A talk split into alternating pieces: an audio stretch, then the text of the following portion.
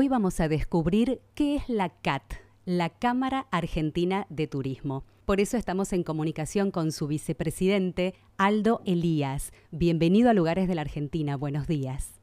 Hola, muy buenos días. ¿Cómo están? Gracias, muy bien. Cuéntenos qué es la CAT, a quién representa y cuál es su objetivo. La CAT es la Cámara Argentina de Turismo, representa al sector privado de la actividad turística de todo el país y el objetivo principal que tiene es justamente desarrollar una de las actividades económicas más importantes que puede tener eh, un país como el nuestro, eh, lleno de, de, destinos espectaculares para visitar, con una posibilidad y un potencial de desarrollo de turismo receptivo impresionante. Y ese es un poco el gran objetivo que tiene por delante la Cámara Argentina de Turismo, que es precisamente el lograr instalar al turismo como política de Estado. Ustedes como Cámara decidieron acompañar la postulación de Argentina como sede del Mundial 2030. ¿Qué cree que nos va a beneficiar? ¿En qué cree que nos va a beneficiar como país? Sin lugar a dudas, eh, es un, un acontecimiento eh, de una importancia capital a lo largo de los años. Cada mundial creo que es el evento deportivo más convocante de, del mundo de, inclusive superior al de las Olimpiadas, y con una difusión a nivel televisivo sin igual. Entonces, eh, entendemos que es una forma de posicionar al país, es una forma de posicionar a la región, porque acá no estamos hablando solamente de la postulación de Argentina, somos tres o cuatro países, estaba terminando de definirse eso, y hay un, una idea de desarrollar el turismo para la región, desde los ministerios de, tu, de, turismo que intervienen en el Mercosur, se está trabajando la idea de, de, desarrollar el concepto de región turística, algo similar a lo que hoy es Europa, y creemos que eh, este tipo de, acontecimientos deportivos, este tipo de eventos, sin duda son un gran potenciador y un, y un gran confirmador de eh, las bondades que todos estos países tienen para ofrecerle al mundo. Se llevó a cabo la Feria de Turismo de Madrid y recientemente la de Colombia. ¿Cuál fue la participación de la Argentina? Bueno, la participación de la Argentina es siempre muy importante en ambas dos, especialmente en Fitur, donde han participado más de 60 empresas del, país, con un stand espectacular en todo sentido, en cuanto a dimensiones, en cuanto a impresión general y, con, el, con el enorme atractivo de, tener la Copa del Mundo, tanto en, Fitur como en, Anato, en Bogotá. Y, esto sin duda ha potenciado la, la, visita o la atención que le han prestado los diferentes eh, participantes de, de, ambas ferias a, a nuestro stand, lo cual siempre es muy bueno acompaña de alguna manera a esto que mencionaba al principio, estos grandes atractivos naturales que tiene la Argentina en materia turística y, realmente ha sido, han sido dos ferias muy importantes en donde la presencia del, del stand de Argentina y la presencia de los operadores y hoteleros y demás participantes vinculados a las actividades turísticas han dejado de alguna manera su impronta y han dejado todas las alternativas que este país tiene para ofrecerle al alcance de la mano de quienes han visitado ambas ferias. En Madrid, el ministro de Turismo Matías Lamens hizo un anuncio muy importante que es el aumento de las frecuencias entre Madrid y Roma de Aerolíneas Argentinas. ¿Cómo nos puede beneficiar esto? Todo lo que, todo lo que sea desarrollo de, de la conectividad es un beneficio eh, directo. ¿no? Acá no hay que pensar demasiado para entender más vuelos pueden significar un beneficio o no. La realidad es que la actividad turística se mueve a partir de la conectividad. Argentina, para colmo, es un país que tiene una distancia considerable con los eh, principales eh, derivadores del turismo receptivo y en muchos casos no tenemos frecuencia, no tenemos vuelos que conecten con esos destinos. No tenemos vuelos directos con la India, no tenemos vuelos directos con China, eh, venimos trabajando, estuvimos reunidos pre-pandemia en China para lograr conseguir eh, vuelos que vengan directamente a la Argentina, entendiendo que tanto China como India son de los principales proveedores de turistas a los países. Y bueno, la pandemia frenó todo tipo de, de, de, avances que habíamos llegado a obtener hasta ese momento y ahora desgraciadamente hay que empezar todo de cero. Pero definitivamente Argentina necesita mejorar muchísimo su conectividad aérea y no estoy hablando solamente a nivel internacional, sino también a nivel interno. Este es el séptimo país del mundo en superficie y si queremos y entendemos que la actividad turística tiene que desarrollarse en el, formato que hoy manda a nivel mundial, que es muchas salidas de pocos días, tenemos que pensar que no se puede desarrollar la actividad turística si hay que tomarse un ómnibus para viajar 17 o 24 horas para llegar a un destino. Todo ese, ese recorrido grande lo tienen que hacer las líneas aéreas y las compañías de ómnibus o los trenes o los autos de alquiler van a servir para conectar los distintos puntos que van a quedar a tiro de, un viaje de una hora, dos horas, máximo tres horas de esos hubs aéreos que tienen que estar eh, esparcidos por todo el país. ¿Cómo fue la temporada de verano? ¿Cómo resultó el fin de semana largo de carnaval a nivel turístico? Hemos tenido una muy buena temporada de verano. Un verano que arrancó con un mes de enero en el orden del 75% de ocupación, la segunda quincena creció muy fuerte y promediamos arriba del 80% de ocupación, una gran temporada de verano. El mes de febrero también, con la ayuda enorme del fin de semana largo de carnaval, que fue en la segunda quincena de, enero, de febrero. Y ustedes saben que el carnaval, el fin de semana largo de carnaval y el fin de semana largo de Semana Santa son los dos fines de semana icónicos en la actividad turística del país. El movimiento es impresionante y este no ha sido una excepción. Así que hemos tenido un gran fin de semana largo de carnaval y un muy buen comienzo de año con enero y febrero con buenos porcentajes de ocupación en la mayoría de los destinos turísticos.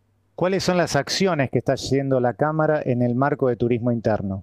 Bueno, la Cámara viene trabajando muy fuertemente con el Consejo Federal de Turismo, que está integrado por los ministros y secretarios de turismo de las distintas provincias del país. Forma parte del Consejo Federal de Turismo de la Cámara Argentina de Turismo, exactamente igual que forma parte del IMPROTUR, que es el Instituto Nacional de Promoción Turística, que tiene, maneja todo lo que es la promoción de Argentina en el exterior. A partir de estas dos eh, participaciones decisivas, el trabajo de la Cámara es, es incesante promoviendo de alguna manera las diferentes ofertas que van saliendo de cada uno de los destinos del país, de cada una de las provincias. Y no solamente eso, sino que participando en forma activa y haciendo participar a las entidades que forman parte de, la Cámara Argentina de Turismo de diferentes acciones de promoción que se van desarrollando en cada uno de los destinos del país que, que son seleccionados previamente y que buscan de alguna manera en la no repetición buscan justamente darle participación y espacio a cada una de estas provincias. Esta es la parte en donde más fuertemente estamos desarrollando la actividad. La otra es el armado y, la, el desarrollo del Observatorio Argentino de Turismo, en donde se recopila toda la información que tenga que ver con, con la estadística, en donde se puede ir viendo y evaluando cómo se van desarrollando, eh, yo diría mes a mes y año a año, cada uno de los destinos del país, cuánto van creciendo, cuáles son los cambios que pueden generarse a partir de esta información. Eh, y bueno, y todo eso de alguna manera también contribuye a consolidar el movimiento, el desarrollo del turismo interno en cada una de las provincias de nuestro país. Estamos conversando con Aldo Elías, vicepresidente de la Cámara Argentina de Turismo, quien desde muy joven trabajó en hoteles y también los ha representado. Queremos saber cómo los ve usted ahora, cómo estamos a nivel hotelero. Yo creo que a nivel hotelero estamos bien. Hay muy buena, muy buena calidad de servicio y de infraestructura en cada una de las categorías de, de la hotelería. Quizás el punto flojo es que hace falta más infraestructura. Este es un país muy grande, este es un país que tiene un potencial turístico impresionante. Hemos pasado una temporada de verano eh, el año pasado en donde solamente con turismo interno la ocupación fue plena en la mayoría de los destinos turísticos.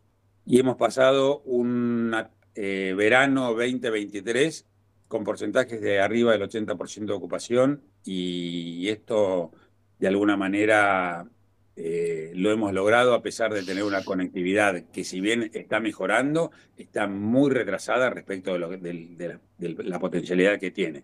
Si mejorásemos esa conectividad, no alcanza la infraestructura para, para, para abastecer eh, la cantidad de movimiento que, que genera el turismo interno y el turismo del exterior.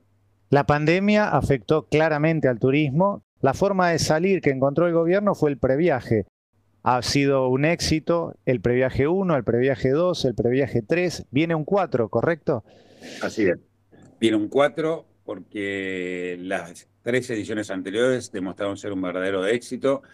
Es muy, muy raro encontrar un plan de este, de este tipo, un plan de incentivos que deje conformes a todas las partes y que todas las partes de ese plan hayan eh, ganado y hayan salido beneficiadas. Y digo todas las partes porque si miro desde, si me miro como turista y tengo la posibilidad de viajar y recorrer mi país con un beneficio del 50%, sin ninguna duda soy el primero que festeja. Si lo miro desde el punto de vista de las empresas del sector, tengo que agradecer que este primer plan de incentivos, este primer plan creado por el Ministerio de Turismo de Partes de la Nación en la historia de nuestro país, haya generado la vuelta al, funcionamiento después de una pandemia en donde la actividad estuvo prohibida, en donde muchísimas empresas quedaron realmente afuera eh, del circuito y si no quedaban afuera del circuito quedaron muy golpeadas y esto ha ayudado muchísimo. Y si lo miro desde el lado del gobierno, he promovido un plan de incentivos con un costo que entre el 75 y el 80% lo vuelvo a recuperar a través de impuestos. Esto, dicho dentro de la economía de un país cuyo movimiento económico en un 50% es informal, es una excelente noticia para el gobierno.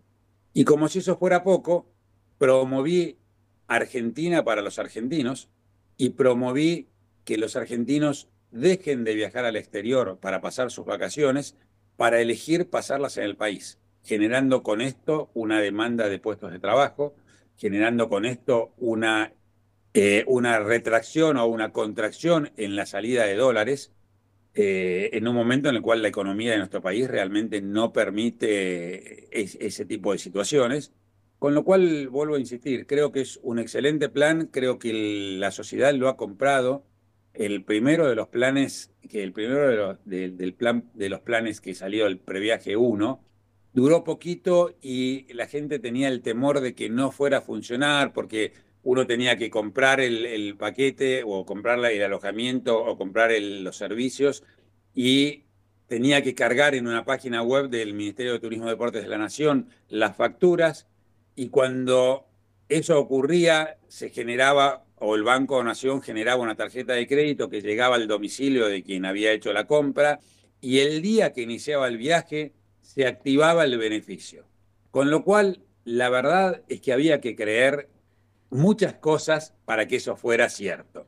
El primer, la primera edición fue un éxito en cuanto a que, en cuanto a la logística, no hubo ni un solo problema, todos cumplieron con su parte y la segunda edición explotó. 99 mil millones de pesos vendidos en viajes para todo el 2023. La tercera edición se generó para la temporada baja del 2023, pero ya se había vendido mucho y se vendió tanto en esos poquitos días que el gobierno tuvo que anticipar el cierre del, programa porque se habían quedado sin presupuesto.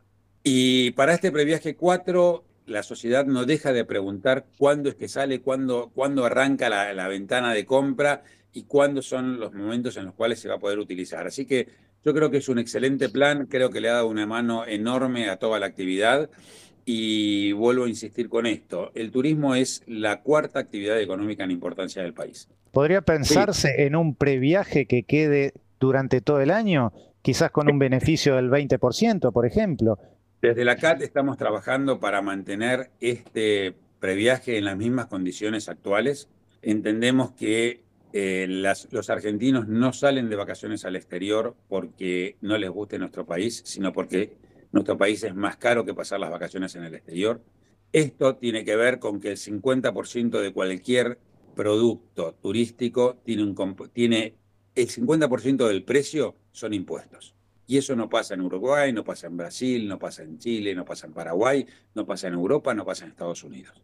Si a eso le agregamos que a Estados Unidos y Europa vamos en contrastación, cuando, cuando acá la temporada alta los precios se disparan, entonces eh, entendemos como absolutamente necesario que este previaje continúe, porque lo ideal sería que el gobierno se decida de una vez por todas y pruebe a bajar los impuestos para aumentar la cantidad de contribuyentes.